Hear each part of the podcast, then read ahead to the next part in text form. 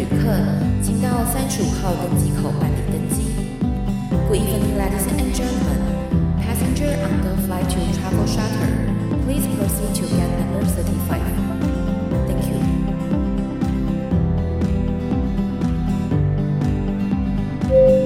各位贵宾，我们即将起飞，请确实扣好系紧您的安全带。谢谢。Ladies and gentlemen, we are ready for takeoff. Please make sure that your seatbelt is fastened.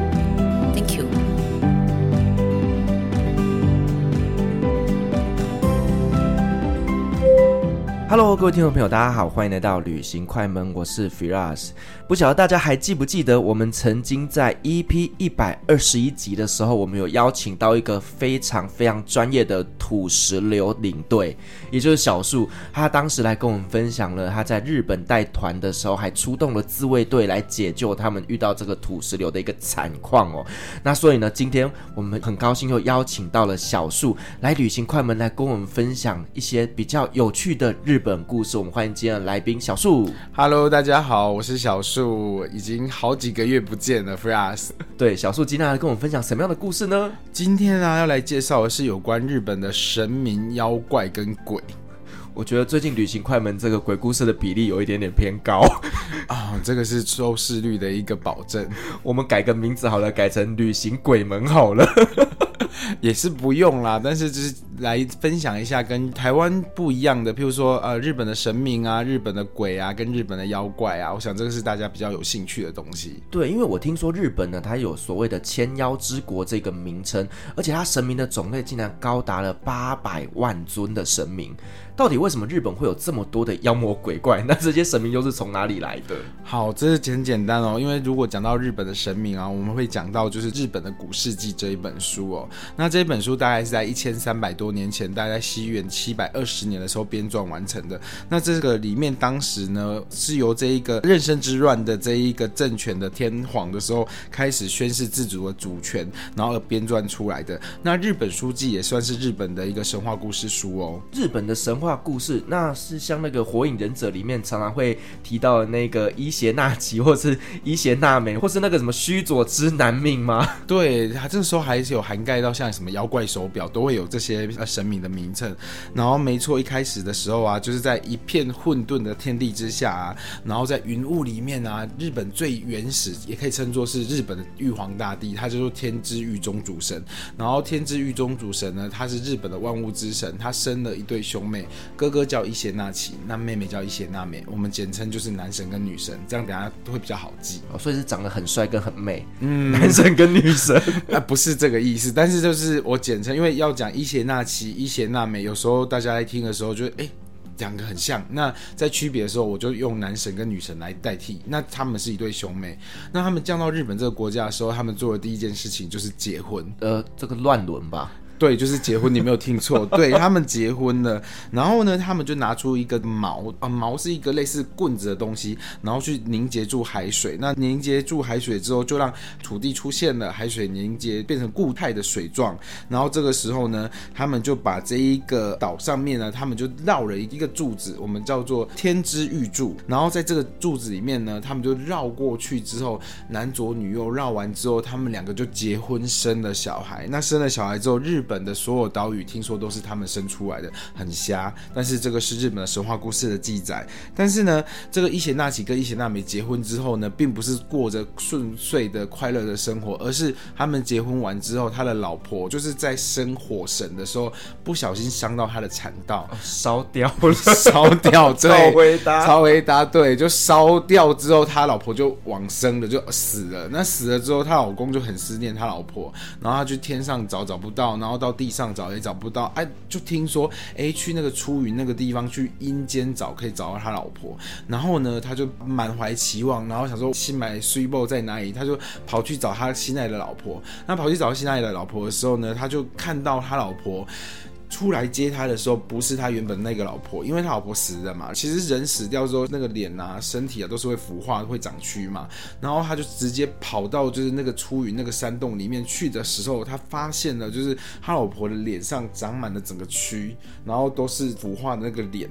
然后日本为什么很喜欢在脸上铺那个白色的粉？就是像以前艺妓啊，都整个白色的。就是他老婆就是在那个山洞里面在补妆，就是其实他的缘由应该我在想应该是这样涂墙壁一样，没有粉刷，对，就是要粉刷上去。那粉刷上去，他老婆在粉刷的时候叫他老公不可以进到山洞里面。他老公，我跟你讲，人就是有好奇心，你跟他说不可以，他偏是要。他老婆是跟他老公说，他说你不要进来，我现在在处理我的脸的状况。然后结果呢，但他老婆就在处理他脸上那些蛆呀、啊、跟那个腐败的那个脸的时候，他老公就直接冲进山洞里面一看，然后看到老婆之后，不是说 “sweet boy 我爱你”，不是他看到直接喊啊我跪给你照，就说我跪的跪啊啊是跪。然后结果呢，他的那个老婆就是那很伤心，为什么？因为这个男的曾经跟他说过山盟海誓、海枯石烂，曾经的那个深爱他的男人，结果这样就不爱他了，就落跑跑走了，还一直喊他是鬼。这时候他老婆就更小灯熊气，他老婆更小灯熊气了，就派了第一批恶鬼、第二批恶鬼、第三批恶鬼去追杀她老公，然后沿途追杀的时候，生出了很多神明。然后日本的一些名产特色也是这样生出来，大家可能会不敢置信，为什么？因为她在老公在逃的时候呢，因为她觉得她老婆派恶鬼来追她老公嘛，第一批来追的时候，她想说不行不行，那个鬼过来了，她就拿出她的腰带往后面扔，草鞋往后面扔，还有拿起她的那个帽子之类往后面扔掉之后呢，日本的三大名产就诞生了。你要不要猜看是什么名产？富士山？不是。日本水蜜桃就这样，水蜜桃树就诞生了。你们可以去查《古事记》这一本书，非常的有趣。那你是认真的吗？我是认真的，请看维基百科。好哦，好，那哪三个特产呢？然后第二个往后面丢葡萄就诞生了，葡萄树就一颗一颗生出来了。然后第三个往后面一扔，A 竹笋就单身了。哦，好哦，这个是神话故事，我是很认真在告诉你哦。是神明造物嘛？对，就是造物，所以这个是日本版的女娲补天。然后其实它有非常多卷，那我现在是比较简短的介绍，就是说哦，他老婆在生火神也好啊，或甚至就是说呃，就是在逃亡的当中，然后譬如说他我老公老婆在道别在阴间跟人界，就叫出云的那个地方，在说再见的时候。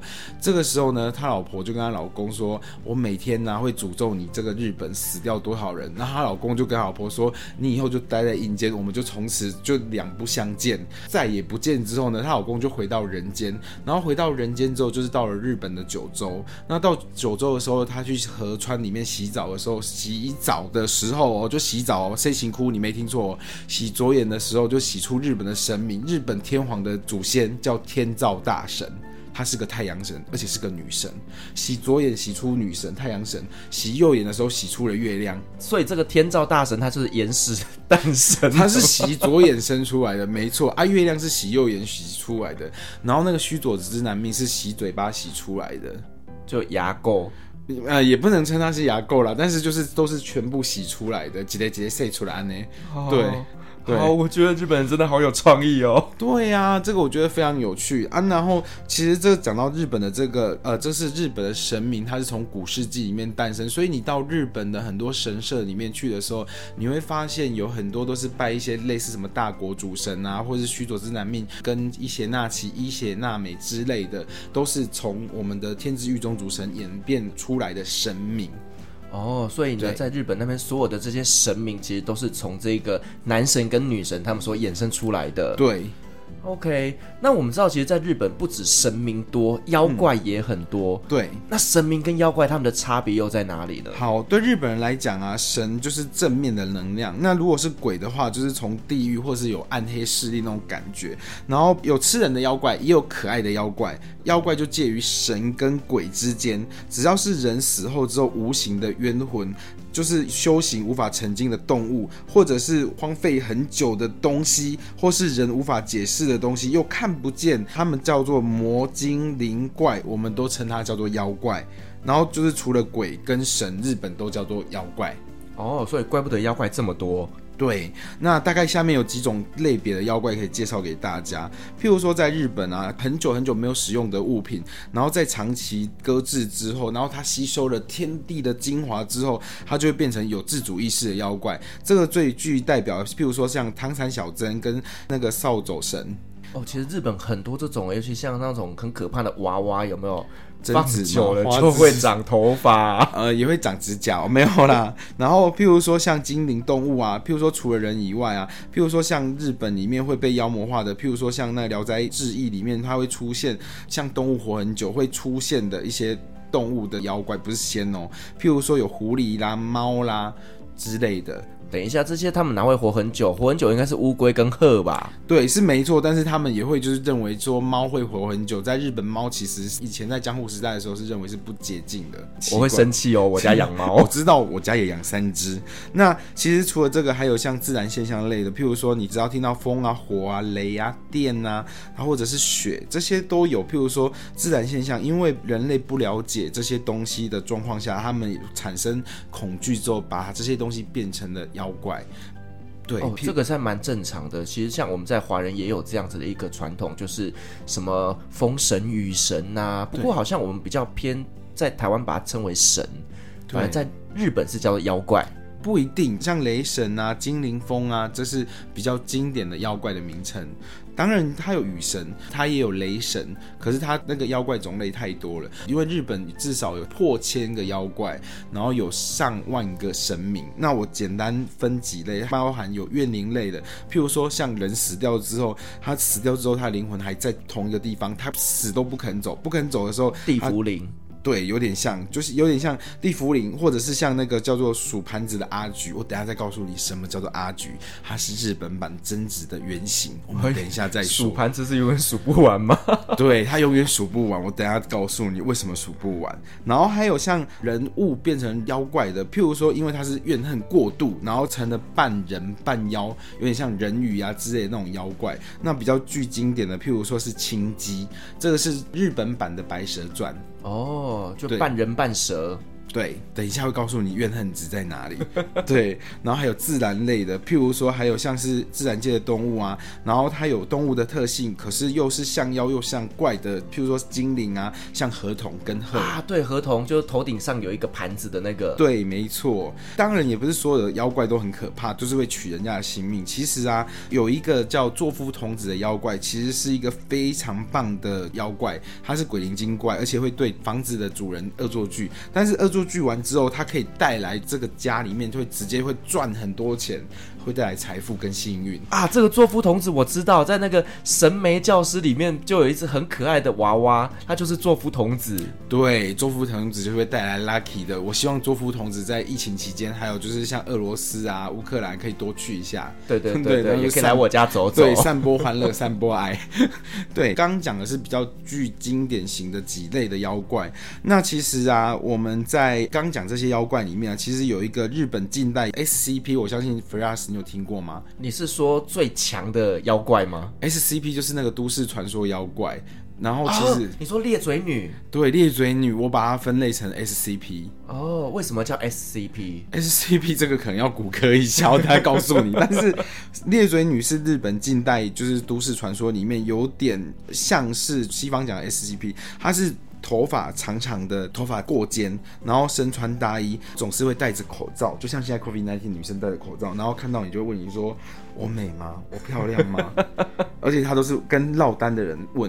如果你回答她漂亮，她会把口罩拿下来，然后露出她的嘴巴，然后把那嘴撕裂到耳朵下方，血盆大口。再问，那就算这样也漂亮吗？再问一次哦。然后问完之后呢，接着就会拿着剪刀把对方的嘴巴剪到一样的宽度。如果回答不漂亮，一样会被他用菜刀或剪刀刺死。变态。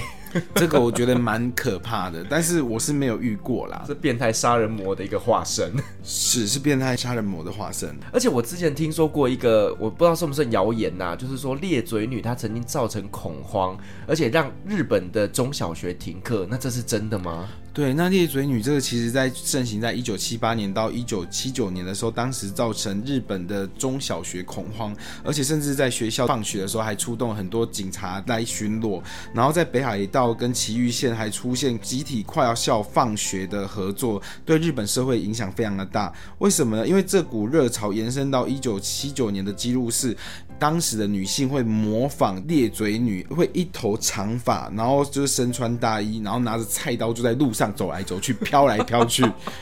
对，没错，你没听错。所以这些东西当时造成的恐慌跟停课。妈的，一群神经病啊！对啊，日本因为很压抑，所以他们通常都没有啦。不是不能讲他们有病，他们比较压抑，所以他们需要一点解放，拿着菜刀在外面游来游去。OK，不要合理化他们犯法的行为哈。那我们刚刚讲这个就是比较可怕一点的裂嘴女以外，那还有没有什么其他的比较有趣的妖怪可以介绍给我们的？其实我今天要介绍日本三大幽灵的其中一个七夜怪谈贞子的原型，它就叫阿菊，就我刚刚讲的阿菊，不是隔壁家的阿嬷也叫阿菊，不是不是，日本的人的名字很喜欢叫什么梅兰竹菊啊，他们喜欢用这些名称。可是知道阿菊的人其实不太多，但是它是日本很有名的一个幽灵，它是日本三大名城其中的姬路城里面最有名的传说的幽灵。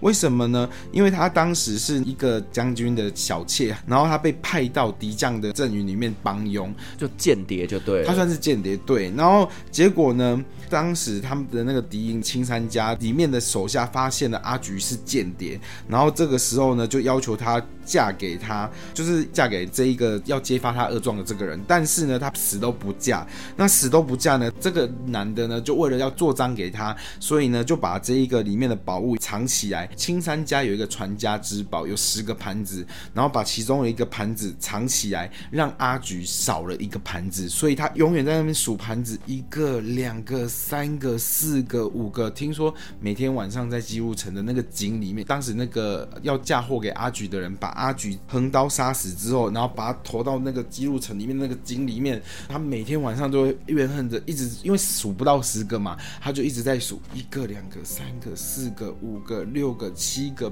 八个、九个。哎，又开始又一个开始算，因为永远算都算不到十个。其实我觉得他也蛮可怜的，对他蛮可怜的啊。所以如果有去姬路城的时候，你们可以去看看那个阿菊的那口井，就是他死在那里。哦，所以这也变成说，像现在日本有超级多鬼故事都跟井有关。对，他就是被投到井里面去。对，所以这个阿举啊，在日本超有名的，所以很多艺术家都会以他为原型，创作出很多的作品。譬如说，日本的画家歌川国周画的《敏屋都化妆之镜》。这一个也是为阿菊的故事作为原型，也是为了悼念这个阿菊，然后在姬路城的旁边也设立了这个阿菊井。其实它是把它封起来的，你是进不去的，但你看得到。哦，所以就像你说的，贞子的原型就是从这边而来的。对，没错。那我印象中还有一个很有名的妖怪，就是呢，半夜翻身的时候要小心，不要看到那个芦芦手。它这个妖怪又是怎么来的呢？啊、呃，芦芦手它其实有点像是长颈妖的一种哦，它是在日本的江户时代，大概在一九六零年代开始，然后听说它都是以女生的形态出现，而且它是脖子可以伸缩自如，然后它的长相其实跟那个譬如说有记载的，像干宝的《搜神记》啊，这是中国著名的那个奇闻怪谈的那个文录，就是你可以在里面查到，譬如说南方骆驼氏这一族的人，然后是以这样的妖怪为原型，因为脖子很长嘛，然后它是脖子会自然伸缩这样子。这一个芦芦怪，我这边再稍微补充一下哦，就是说他在日本有一个叫做甲子夜话故事里面最经典。有一天啊，有个女仆在当家在巡逻的时候，看到一个沉沉睡去的女仆，然后忽然从胸口那个地方冒出了水蒸气，水蒸气冒完之后，她脖子忽然就伸长了，然后她看到那个女仆的脖子竟然伸在那个半空中。一个垮掉啊！啊，垮掉了啊！就垮掉贵啊！随着那女仆身体一个翻身之后，她的那个脖子啊，她的头就被身体这样连下来，就是她翻了一个身之后，脖子从上面再掉下来。然后这管家看到之后就吓到，吓到赶快辞职，辞职落跑之后啊，那个女仆只要去服侍过的，不管是谁啊，她都会被赶出来。后来她没过多久就忧郁就死掉了。所以其实她不是鬼耶。她就是个很可怜的女人，我想是这样。那为什么她脖子会变这么长？这个是科学无法解释的事情。还是说她其实像那个海贼王一样，没有吃到了奇怪的果实？我也不知道哎，因为当时没有科学可以参考。可是这个是日本的传说妖怪，那呃，大家有兴趣的话可以谷歌一下。对对，因为其实这个在审美里面也不断的出现这个妖怪。对，以前我都会觉得说，哎，其实这样你就可以偷看隔壁的人的考卷。哦，脖子太长也不是件好事啦，但是身高可以变长。对，然后老师都以为你在作弊。脖子长有脖子长的好处。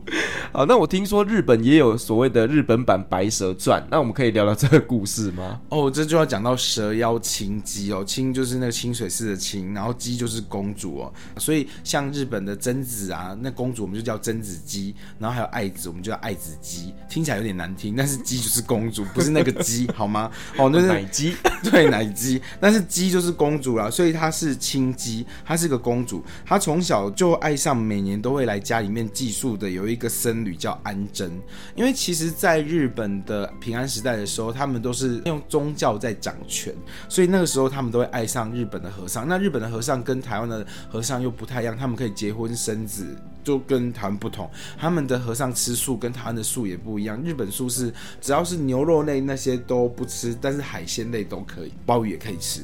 只要是鱼都可以吃，海鲜类的都可以吃，都可以吃。OK，对，他们的比较特别。然后那个时候呢，青姬爱上了安贞，爱上了安贞之后，青姬忍不住每一次都会对他表达爱意，然后安贞都会承诺说：“哦，每一年我都会回来看你，都会回来，会回来。”那你知道男人的话不能信嘛？反正他可能也不爱他。然后后来，于是乎呢，青姬发现，他就想说：“为什么这男的后来都没有再回来？”他就一直等等等，他一路就追赶赶到京都的一间庙，它叫做道成寺。那这间庙赶过去之后，他就发现啊，安贞被很多僧侣就是围在一个钟的里面。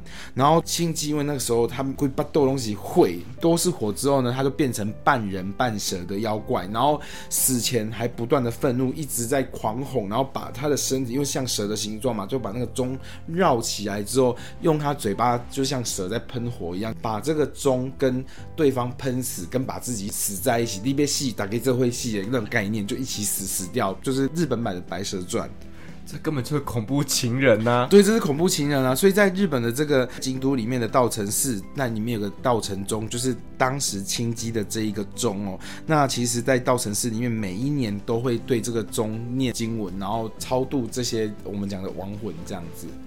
那我这边我有一个好奇的点，嗯、就是呢，我们知道日本有这么多的妖怪，对可是大部分都是女鬼，为什么？因为啊，日本的妖怪为什么会是女性呢？说因为女生她们有月事啊，或者是会生小孩啦，然后就会被扭曲成不洁、不干净的。所以在过去的医疗环境没有那么好的情况下，女生的生产被扭转成危险，然后譬如说会连接到血腥跟死亡，然后甚至加上社会有一点像是男性在主导的概念下，那女性的生存有点像是被封存起来。那封存起来之后，久而久之，怨念、抑郁，然后忧郁的负面形象就会加注在女生的身上，然后就后来被妖魔化了。哦，原来是这样子。我想说奇怪，为什么我们聊到了这么多的鬼都是女妖怪？嗯，哦，原来是有这样的原因的。那另外就是我们知道日本真的是妖怪的联合国哦，非常非常多种世界各国来的妖怪。听说有从中国大陆，有从印度来的。那我们这边可以聊聊几个一些比较特别的故事吗？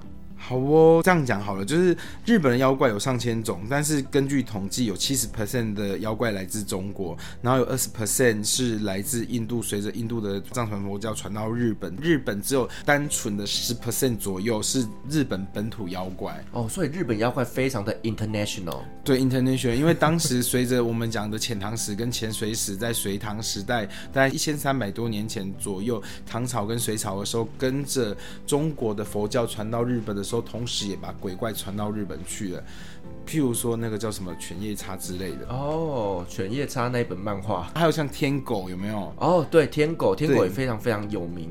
对，譬如说九命猫妖啊，是中国《山海经》里面的九尾狐。哦，对，然后披上美丽的少女的人皮，像是《聊斋异志》里面的那个画皮相似，或者是像我刚刚讲的夜叉嘛，其实原型是来自印度佛教里面会专门吃人的鬼神，然后这在日本妖魔文化还可以追溯到很多前面的一些国家，就是传到日本来的原因这样子。对，我真的觉得日本的这个妖怪文化，真的已经是一种非常独具的特色。嗯、某些层面上，它就是代表着日本的文化。对，像我们中文讲到的鬼，跟日本的这个鬼其实不太一样哦。台湾人只要听到“鬼”这个字，我们就会想象就是像贞子一样，就飘来飘去啊，长头发啊，比如红衣小女孩啊。但是日本只要是女鬼，我不知道大家在看影片的时候有没有发现，她的女鬼都会穿着白色衣服，而且额头前面都会有三角形的 mark。对对对对对，为什么会有那个三角形的 mark？对，听说是起自于日本江户时代，将近是现在距离四百年前的时候，当时入关的时候的丧服，就是我们要出刷的时，那那个丧服里面是白色的衣服跟额头的那个帽子，它的帽子的样子像是现在你看到那个三角形，所以再加上双手会这样摇来摇去呀、啊，脚不会碰到地啊，这些就是日本妖怪幽灵的一种。嗯嗯嗯，对对，这个真的是我们对日本妖怪的一个既定的形象哎。对，那至于日本所说的鬼，一定都会，譬如说头上面还会长角啊，然后或者是他们会吃人哦，所以等于是比较凶的鬼。对，就是像罗刹这一类的，我们也是改变了日本人对鬼的那个定义。嗯哼哼。那另外，我们刚才前面聊到，就是说，其实在日本啊，有一些物品类的东西也会变成鬼。嗯、那我知道，就是连扫把都可以是妖怪。对，只要是人无法解释的东西都可以，譬如说人物啊、物品啊，或者是动物啊，在日本通通称作叫做妖怪。然后刚刚我讲过，譬如说有付丧神类啊，然后动植物精灵类啊，然后自然现象类啊、怨灵亡灵类啊，跟人物妖怪类跟自然灵类这几种有六大类。哦，所以你看，连这种雨伞都可以变成鬼，搞不好哪一天我们在台湾可以设计出那个油桶，有没有一个变成鬼？应该蛮可爱的哦。对，这个也是一个 idea，我觉得很不错。就是只要是放了久了之后，它自己产生自主意识，它也会变成鬼。那另外，我们对于日本有一个妖怪的印象非常非常的深刻，应该说没有人不认识它，就是河童，对不对？那我们可以稍微来介绍一下日本的河童吗？好啊，日本河童其实是日本神话里面当中的生物，它是有鸟的那个种，然后青蛙的四肢，猴子的身体跟乌龟的壳，然后有很多动物的综合体。但是它其中最大的弱点就是它的头上面有个碟子，如果你引诱这个河童，它只要弯腰，它头上面的水是会倒掉的，倒光的话就会死掉了。那日本听说现在还有很多就是有封存的一些日本的合同的木乃伊，很多日本人到现在都很相信还有合同，但是虽然很少人有看过这样子。等一下，他如果说弯腰水会流下，那他不会用蹲的吗？我也没有想过他会用蹲的耶，你只要骗到他弯腰，他就会死掉了。哦、oh，OK，对。那另外就是，其实，在日本有非常多跟动物有关的一些传说，像我知道狸猫也是一个妖怪。对，这个狸猫其实也是算是一个吉祥物哦。为什么？因为你到日本店家去买欧米亚给那些产品的时候啊，你会发现，哎，店门口都会很多狸猫，这代表就是多子多孙。而且看狸猫有个特色，看这个狸猫不是看这个狸猫本身。一定都是看它的那个蛋蛋的地方，而且都超大。代表很会卖，就是一个吉祥多产，就是像是以前讲说种瓜生瓜之类的，所以就是蛋越大颗越会生，对，然后多子多孙的一个福气，对，所以你下次去那个日本的时候，你可以去看这些蛋，有没有说什么摸一下还可以让你助孕之类的？没有啊，到日本其实讲到这些的时候，你们也会发现，像有我现在讲比较含蓄一点，你会看就是日本有一些长得像男生的那个鸡鸡的生殖器，对啊，就整间庙都是啊，哎，这个也真的很特别，为什么？他会拜这个啊？这个就是对于那个崇拜哦，阳具崇拜。对，阳具崇拜，哦，不用害羞，我们节目可以讲。对，它就是崇拜的意思。对，所以他们就会去那个庙里面，就是求子啊，摸一摸啊，抱一抱啊，应该都可以。而且我知道，好像在日本还有举办这种什么阳具的一种祭典。有，他有他，他是真的有这个祭典。哦，对，日本无奇不有，所以刚刚讲的有千妖嘛，然后有拜神。对，那刚刚讲的神话故事里面，其实最主要是要告诉听众们一件重要的事情：是日本所有的妖怪神明啊，是从日本东南九州一路不断的延伸到我们现在知道的一世神宫。日本的所有的城市发展都跟神明有关系。为什么？因为以前只要有神的地方，就会有人聚在那里。那那个地方才会开始慢慢变热闹起来。那日本最早的岛是神明所生下的第一个岛，就是叫做丹路岛。丹路岛产什么？丹路岛产洋葱。下次去的时候，你如果看到路上卖很多像橘子的东西，不是卖橘子，是卖洋葱。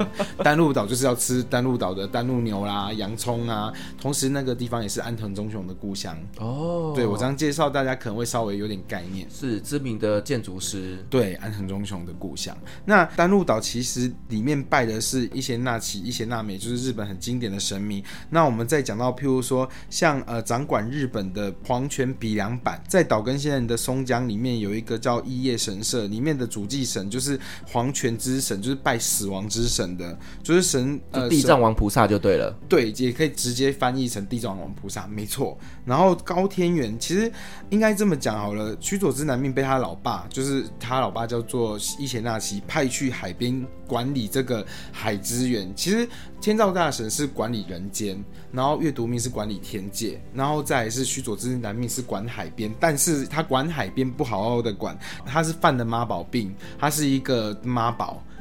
应该这么讲，如果现在讲妈宝，为什么？因为他是一个很任性的小孩，他想要去地下找老妈，其实是他是老爸生的，可是他又想要去投靠他老妈。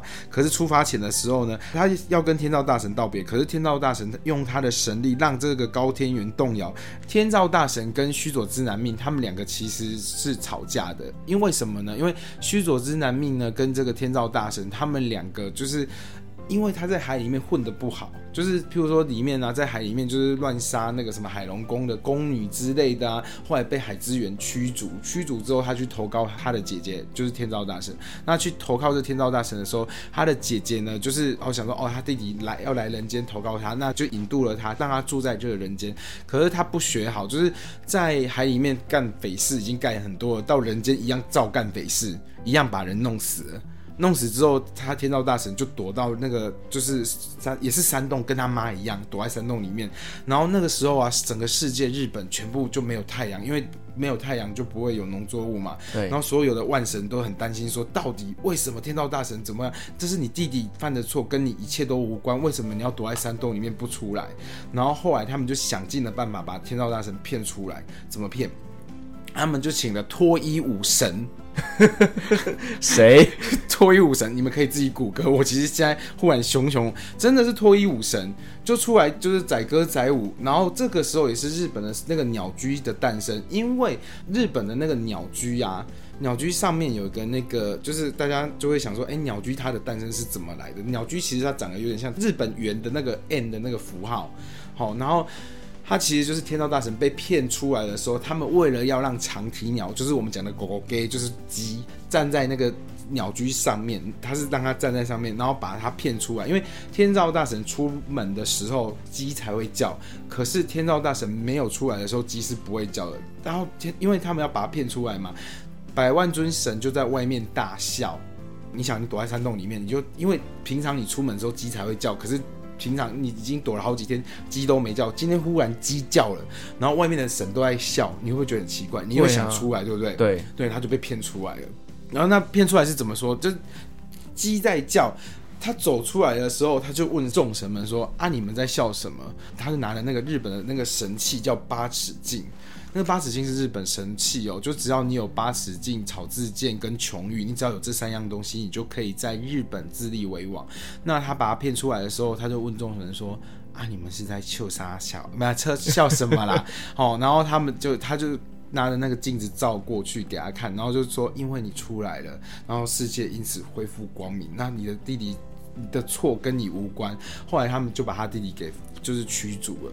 哦，原来这中还有这种故事，是，而且原来不是每个神明都是这么的好，还有一些像比较中二一点点的。对对对对对，所以你会就是发现哦，对，这她就是天殿女。哦，那我想起来了，那个脱衣舞神叫天殿女，跳脱衣舞，所以她的职业就是跳脱衣舞。你看一下那个围棋百科，我想起来了，天殿女。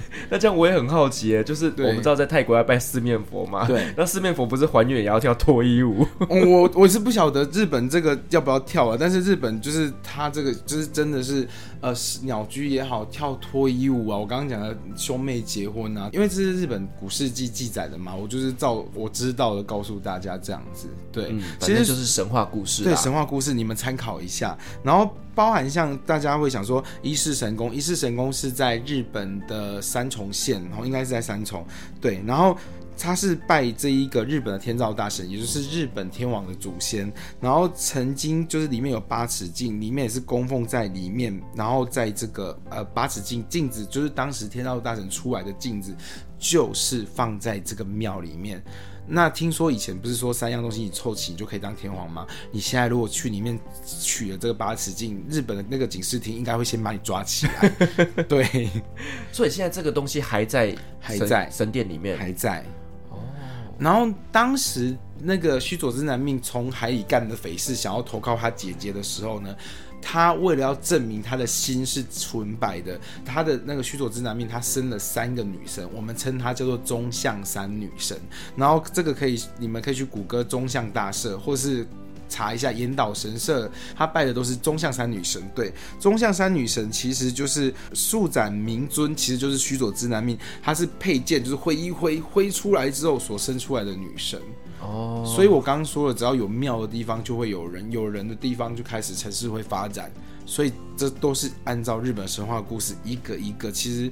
就是从南到北慢慢的飘上去，它是有轨迹的，对，是有轨迹的，没错，可以这么的说哈。然后也有像九州里面，譬如说宫崎县里面有一个天护岩神社，这个神社里面就是当时就是大家在讨论怎么把天照大神骗出来的地方。哦，就是那一个神社，对，OK，对，最原始它在九州。所以你如果这样听完之后，你会发现哦，日本的神的庙从九州这样子慢慢，日本历史大概是两千年。其实我一直都合理怀疑，日本的祖先是不是就是徐福呢？这是我自己的揣测，当然我不能去说，呃，我知道什么，但是我的想法是，日本唯一拜的一个中国人就是徐福，在九州。那当时秦始皇时代是在我们现在往前推的话是两千两百多年前是秦朝，那那时候刚好是日本起源的时代，有没有可能是徐福到了日本之后，他就自立为王，然后把女娲补天改变成现在的日本古世纪，然后传说？对啊，这是我自己的揣测，当然我没办法去证实这一点，但是在日本有。有人姓秦，秦始皇的秦，这个也有人说是这个是叫做呃。历史的证明吗？我觉得有可能啊，因为那时候徐福到了日本之后自立为王之后，因为那边的人不知道怎么铸造一些铁器啊，不知道怎么样去耕种稻米，这些东西都是从中国传下来的。然后尤其像日本的神话故事、日本的文字，有没有可能在呃遣唐使、遣隋使之前，他们的文字就已经是用中文字去写的呢？才改变成现在的汉字？嗯，不无可能啦。但我觉得这都是我们在后世做的一些揣测。对对，对对对，但是有这样的可能性存在。对，对对。对，那我讲到这边，其实还会讲到，就是说，其实像这个还会在，因为日本古世纪很多，我讲一个八岐大蛇的故事，就是古世纪里面的传说故事的神明也很多。那八岐大蛇是当时啊，这个须佐之男命被驱逐，就是他在人间犯了错，然后被驱逐到山林里的时候呢，他就是。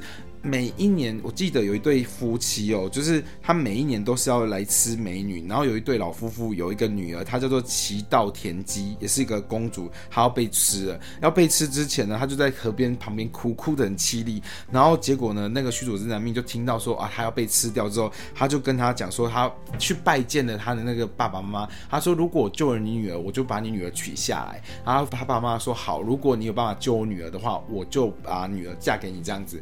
那后来来呢？这个这须佐之男命啊，就是跟那个八岐大蛇，他就跟他讲说，哦，因为就是呃，我们明天要办祭典的，那办祭典之前，我先让你喝酒，喝个够，我们就装个酒桶的酒，然后让那个蛇喝，蛇就想说，哦，明天有美女要陪我嘛，又有酒可以喝。那这时候呢，那个须佐之男命就躲在其中的一个酒桶里面，然后那个蛇就从第一桶、第二桶、第三桶一直喝酒嘛，喝到第九罐的时候，酒桶的时候，他就醉了。醉的时候，须佐之男命就冲出来，就。把这条蛇杀了，杀了之后，日本那个草之剑就这样诞生了，日本神器。哦，所以那支剑就是草之剑。对，哇塞，真的是蛮神奇的。对，所以今天跟大家讲的就是就是一些比较基础的一些，譬如说我们草之剑，又有人称它叫做天丛云剑。那这个东西也是供奉在日本的热田神社，是在名古屋里面的哦。对，那还有包含像日本的岛根的松江市啊，还有就是须佐之男命跟那个刚刚讲的，就是那个七稻田姬，就是呃救出来那个那个酒的那个少女，就是那大蛇要吃的那个美女，跟他结婚之后，他们两个就在这个地方结婚之后的起源，它叫做八重横神社。然后在很久很久之后呢，就是我们会听到一个大国主神。大国主神呢，有一个神明叫做大吉贵的这个神明，他有一群兄弟，有八十个神明的兄弟。然后这八十个神明都听说有一个英凡国这个地方有一个八上姬，是一个超级美的美女，大家都想要去求婚。八十个兄弟，就他们是八十个兄弟哦，八十个都想娶她。娶她。对，然后其中这就是我们讲的，这是大吉贵，他扛着八十个人行李走在最后面，就是这个八吉贵，他是。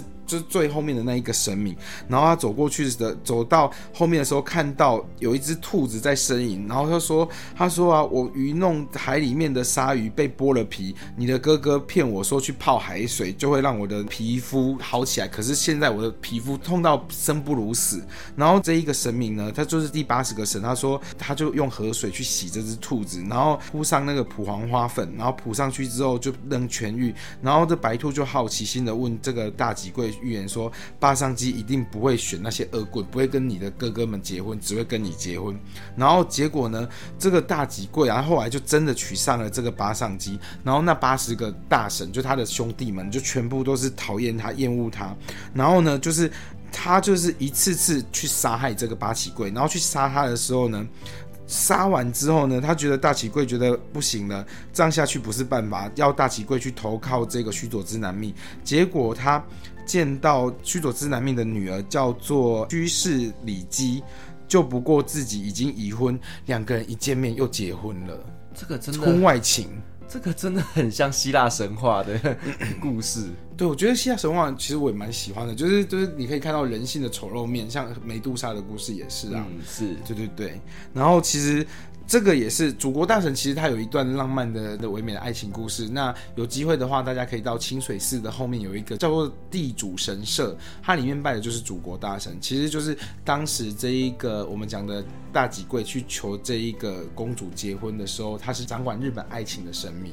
对，那很多人去大清水寺的时候拜拜的时候，尤其自由行的时候，跟着人家拜也不知道在拜什么。那个地主神社拜的是爱情，记得不要带小孩去求爱情，谢谢。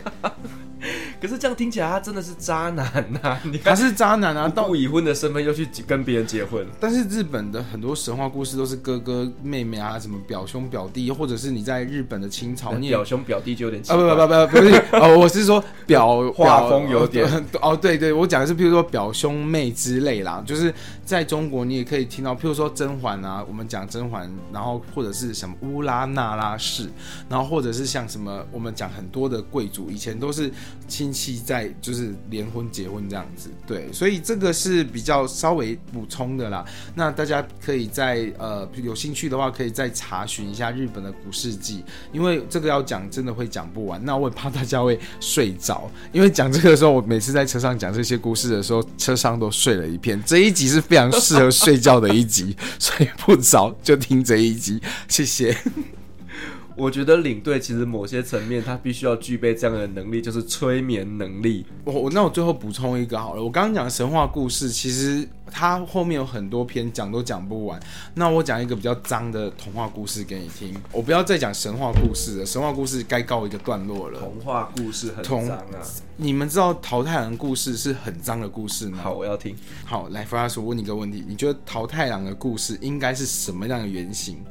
桃太郎的故事就是一颗桃子，嗯，然后是一个童话故事，但是啊，它其实它跟原本你所知道，就是啊，有一个老奶奶有一天在洗洗衣服的时候捡到桃子，就飘来一颗水蜜桃，是不是？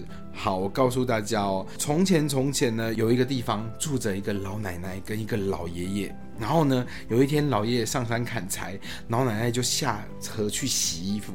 然后洗衣服的时候的老奶奶在河边，她发现从山上飘来了一颗水蜜桃，但是不是你们想象中很大颗，里面装人的水蜜桃，不是，而是飘来了一颗真正的水蜜桃，哦，可以吃的水蜜桃，可以吃的水蜜桃。可是啊，他们水蜜桃啊，拿拿到那个水蜜桃的时候，老奶奶捡到的时候，因为那时候没有东西可以吃嘛，就咬了一口，哎，咬一口年轻了十岁，咬第二口的时候，哎，年轻了二十岁，咬了三口之后，哎，年轻了三十岁，然后咬了四口，她吃了将近一半的时候，她变成少女。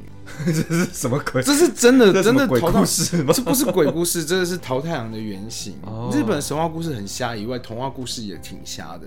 OK，好，那我继续把它说完。那其实这个我们讲的桃太郎，他后来因桃太郎的诞生，并不是在桃子里面，是因为老奶奶吃完了这一颗半颗水蜜桃之后，他回村之后回到家里面去之后，老爷爷从山上砍柴下来之后呢，他就看到一个，哎，这个房间是谁啊？哎，这个这个是我老婆吗？这个少女是谁啊？然后他老婆就跟他说：“老公是我啊。”然后他老公就看着他说：“不对啊，老婆是个欧巴桑，你是谁？你怎么会在我家？”然后他老婆就跟他说：“哎，老公，你的屁股后面有一颗痣。”他后来就因为这个，我只是加一个比喻。他后来就因为这一些关系，然后认到说：“哦，这个老婆真的是他老婆，他老婆回村了。”然后他老公就赶紧把另外半颗水蜜桃也吃完了。然后吃完之后，他老公也变成笑脸音啊。然后他们努，他就就很努力开始做人，就把桃太郎生出来，生出来，原来是这样子出来的。他们是这样出来的，不是你们想象中是飘着水蜜桃，然后有人住在里面，然后飘过来，不是。它的原型是它的水蜜桃是可以回春的水蜜桃，然后吃了那个水蜜桃之后，老爷爷跟老奶奶，因为他们没有生小孩，他们回到了过去，然后他们就努力把孩子用力的生出来，哦、这才是桃太郎的原型的故事。原来如此，对。然后呢？那后面的故事就比较一样了，就是因为为了要让小朋友方便可以阅读，所以他前面有稍微修改，是飘着水蜜桃。因为就是太努力的这个姓氏是不方便让小朋友知道的。对对对对对，但是就是这这个我已经讲的有点轻描淡写。那你如果想去看维基百科的话，他会写的更用力哦，好不好？那他生出这一个桃太郎之后呢，后面的故事就是他们决定要去鬼岛上面要去赶鬼，然后奶奶就给他糯米团子让他带在身上，然后一路上出现了。小狗、猴子跟雉鸡，他们都想要吃糯米团子，然后淘太郎就帮啊糯糯米团子就一个一个分送给他们，分送给他们之后，他们就一起前往了鬼岛。然后去了鬼岛之后呢，那个鬼喝的正 啊，那鬼都好爱喝酒，所以难怪叫酒鬼，没有开玩笑。然后小鬼用嘴撕咬啊，猴子用手去环绕啊，然后雉鸡去啄那些鬼怪，最后淘太郎一行人就把这些鬼怪都赶走了，然后就把宝物全部都带回家，然后这一。个童话故事的原型是，听说是，据说是流传在日本的冈山县，很多人。听过叫做吉备金验命的日本童话故事的温罗传说，这是古世纪，又是古世纪喽。就是刚刚讲的日本的神话故事，就是说他被大和政权派去讨伐另外一个叫吉备国的地方，也就是说现在叫做冈山县跟广岛东部的以前古代豪族所住的地方。然后听说他的身高很高，他的身高差不多大概有四公尺之高，哇，对，大概是我的两倍。晋级的巨人，对，晋级的巨人。然后他后来就是在这个地方。方呢？呃，就是为了要讨伐这一个列镇冈山县里面的这个吉备津神社，里面被供奉的就是我们的吉备津验命。日本神明都会什么须佐之男命啊，然后什么命啊，那个都是日本神明的名称，什么命的，命运的命。OK，所以命就是神的意思。对，他在日本的神话故事里面都会叫做命。然后在日本的这个吉备津神社的八公里那个地方，有着叫做鬼城的地方。那那个鬼城是日本的一百大城的其中一个城哦，在这个山城是在日本的大和政权的时候，是跟唐王朝的新罗，就是朝鲜半岛上面的古代的国家，在这个地方建立的这一个城堡。听说这个时代是古代温罗所居住的城堡。然后随着这个濑户内海跟冈山县遥望的这个香川县所流传的桃太郎，讲的是哥哥跟吉备津命一起来平定这一个吉备国的这一个武士有关。所以我们香川县里面的女木岛又被称为鬼岛，鬼岛里面有一个巨大的洞窟，这就是桃太郎的原型的故事。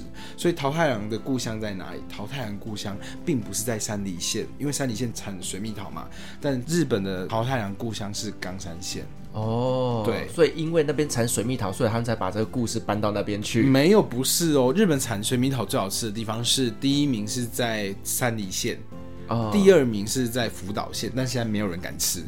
辐射线，对，所以很多人都会认为说，哦，水蜜桃是跟山梨县有关系，但是其实日本水蜜桃，我讲好吃是山梨啊，但是真正的桃太郎的故乡就在冈山县。然后有兴趣的朋友可以去查一下日本的桃太郎的故事。我今天讲的很含蓄。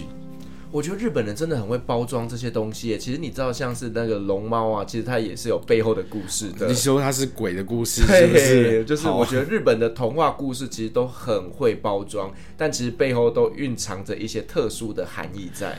没有啊，日本人他，你想想看哦，日本人他们都说日本他们自己是那个太阳神的后代，因为是天照嘛。一般在希腊或者在西方国家讲到太阳神都是男神，可是，在日本他们的神明太阳却是女神哦，是吧？那他们说他们是太阳神的后代，瞎不瞎？嗯，真的还蛮不一样的一个不一样，对不对？但我们也蛮瞎，因为我们叫龙的传人。东南亚的人也是龙的传人，哦，大概都是都是差不多的概念。对啊，所以今天稍微带来的就是一些比较简单的，然后比较轻松的。或许有些人会觉得，我讲到日本鬼怪啊、神明啊，因为每一个国家有不同的故事含义。那最后这边补充一下，你在日本只要看到。我来教大家怎么区分日本的庙跟神社。在日本，你只要看到它是写的寺，譬如说像清水寺，然后或者是像什么院，什么大圆三千院，然后或是像浅草寺院堂，只要是写寺跟院跟堂的，拜的都是佛教的庙。那你只要在日本听到社。譬如说，像福建道和大社、浅草神社、箱根神社，你只要听到是社的，全部都是有点像，它叫做日本道教，它拜的神明都是我们刚刚所介绍的，像日本的一些传说故事里面的古传说、古事记里面的神明，都是在社里面拜的神明。然后还有些是因为人死掉之后，就是有点像我们的妈祖，或是有点像是关公死掉之后，他们去拜的，也会称作叫社。那在日本比较特殊的是叫宫。如果你看到，譬如说北海道神宫、明治神宫、伊势神宫，或者是像雾岛神宫，你会发现一件事情哦，日本的天皇是从九州开始，一路从雾岛神宫，然后譬如说再到呃上面一点，譬如说什么伊势神宫、热田神宫、明治神宫、北海道神宫，你会发现它是慢慢的往北走，那些宫全部拜的都是天皇。哦，宫就跟天皇有关。OK，对，包含平安神宫也是京都的平安神宫。所以你就会大概就有个概念说，哦，我拜的这一个呃日本的寺就是拜佛寺啊，我去日的院也是佛寺啊，我去拜的那个譬如说那个社，譬如说福建道和大社，福建道和大社是须佐之男命跟大山金剑是日本的山神所生下来的女儿，她是掌管日本的财神宇茄之狱中主神，就是我们刚介绍的那个叫做福建道和大社，有很多狐狸的那间庙。当然我在这这样讲的时候，有些人可能会听不懂，但没关系，你记住他是拜财神。就好了。那他只要是写四的，就是神话故事出来的神明；那只要是写公的，就跟日本天皇一定有关系。只有一个例外，叫个天满宫。哦，天满拜什么的？他拜的就是日本的雷神，我们称他叫雷神。同时，我们又称他叫日本的孔子，叫菅原道真。哦，菅原道真就是日本的孔子。去日本啊，去那个九州福冈太宰府。菅原道真的历史背景是大概是在距离现在大概是一千一百多年前的时候，他是当时因为他的关系才把遣唐使这个制度废除掉。因为以前大概从隋朝开始到唐朝的时候都是二十年到中国去一次，去取中国，譬如说取经也好啊，带一些中国东西。在日本我们讲塔嘎拉是宝物的意思，可是如果在日本写两个字也是代表宝物的意思，叫唐物。唐是唐朝的唐，然后物品的物，唐物就是宝物的意思，因为唐朝来的物品就是宝物，哦，就是类似舶来品的概念啦。对对对，那时候唐朝的东西都会进到日本来，二十年一次嘛。那因为菅原道真那时候觉得唐朝末期的时候已经觉得对该学都学完了，然后学完之后他就把这个遣唐使制度由他废掉。那这个菅原道真呢，他是其出生在京都的书香世家，然后后来呢，他是因为得罪了当时的藤原家，反正就是也是有利益关系，得罪之后呢。他就被日本的天皇，因为藤原家的女儿都会嫁给天皇。就是类似那种《甄嬛传》的那乌拉那，是他们家一定都嫁给优良血统，就是优良血统。对对对，日本也是一样，就是他当时得罪了他的就是天皇的亲家。那你想想看，他只是一个官员，他十八岁的时候就中了状元，然后他是当官，可是后来因为得罪了那个天皇的亲家，就被流放到四国。先被流放到四国之后，再被发配边疆到九州。他是被闷在九州的，这就是他被发配到九州。发配到九州之后呢，听说他死掉的时候。连续下了一两个礼拜的大雨，然后听说天皇那时候在京都就一直都很不安定，就因为他把他发配边疆嘛，他死掉之后消息传回京内，然后在京都里面，天皇听说在在那个清凉殿里面在讲麻吉的时候，听说啦，给洗不是给洗，我告诉你，那个闪电就从他的那个屋顶直接一道闪电把那个那个屋顶直接打破。然后他就想说，是菅原道真的鬼魂要报复他。这间庙比较特别，他应该要叫做天满社才对。可是他后来因为天皇觉得对不起他，所以特别把这个地方叫做天满宫。哦，只有这一个是例外。原来如此。好了，也谢谢小树帮我们做这样子精辟的解说，让我们知道以后去日本千万不要拜错神。对，你如果去拜天满宫求学业、拜爱情也是可以的，但就是有点不太，就是也也也是可以，也是可以。对啊，记得日本的神社求回来的那些东西，大概在一年之后就要销毁了。哦，为什么？因为台湾其实我们过没多久，半年我们也会去拿着那个符去绕那个那个叫香炉啊。对，可是，在日本也是有有效期限的啊，很多人都不晓得，很多人就是拿了那个符回来之后，就想说啊，当欧米亚给送给别人，送完之后，大家请记得上网 Google，维基有写，维基百科有都有写，一年之后请还到原本的庙，或是把它化掉。